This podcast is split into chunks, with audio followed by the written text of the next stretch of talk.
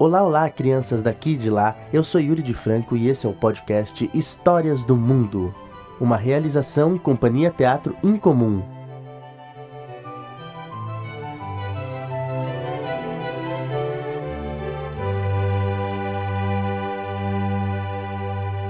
O rei de quase tudo.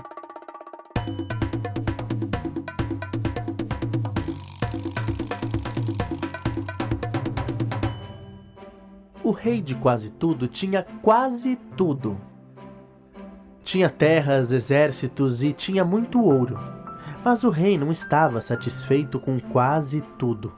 Queria todas as terras, queria todos os exércitos do mundo e queria todo o ouro que ainda houvesse. Assim, mandou seus soldados à procura de tudo, e mais terras foram conquistadas.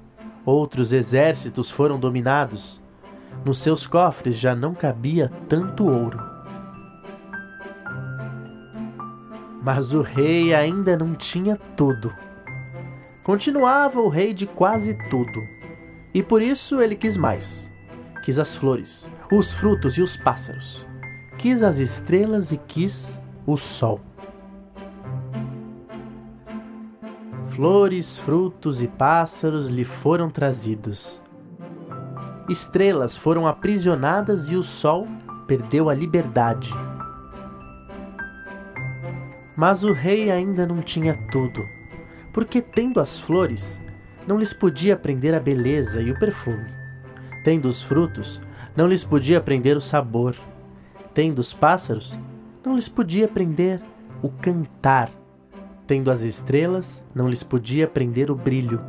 E tendo o sol, não lhe podia prender a luz. O rei era ainda o rei de quase tudo. E ficou triste. Na sua tristeza, saiu a caminhar pelos reinos. Mas os reinos agora eram muito feios. As flores e os frutos tinham sido colhidos.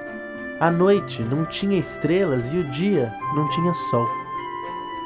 E triste como ele eram os seus súditos.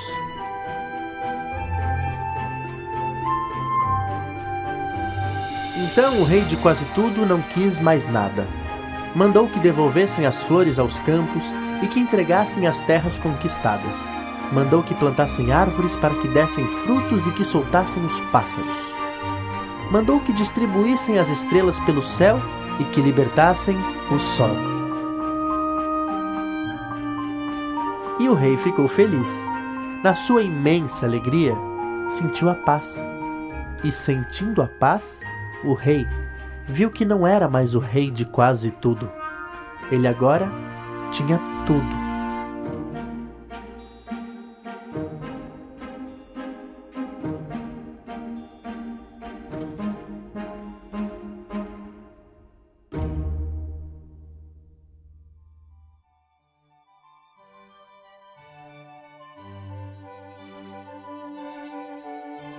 Essa foi a leitura do livro O Rei de Quase Tudo, de Eliardo França. E é isso aí, gente. A gente se vê em breve. Até mais!